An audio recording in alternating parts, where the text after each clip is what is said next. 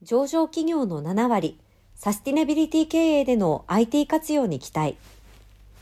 サスティナビリティ関連ないし非財務情報に対する関心が高まっています。昨今、非財務 KPI、情報の定量化、可視化を多くの企業が課題にしています。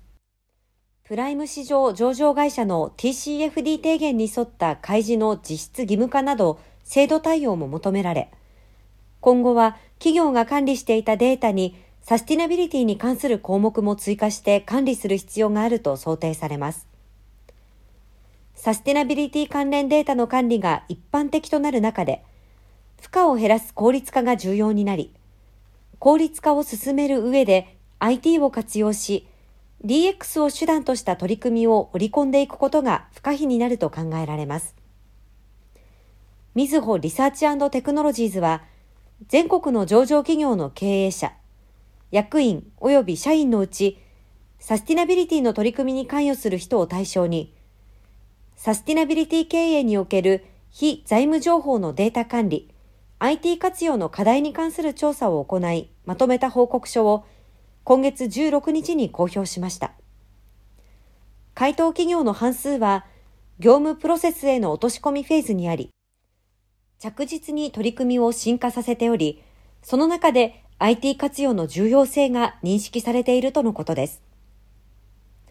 新たに管理が必要になるデータや情報の増加、人材不足、社会的要請という背景から、業務効率化を目的とした IT 活用に対して積極的な意向が見られ、IT 活用のニーズは顕在化しています。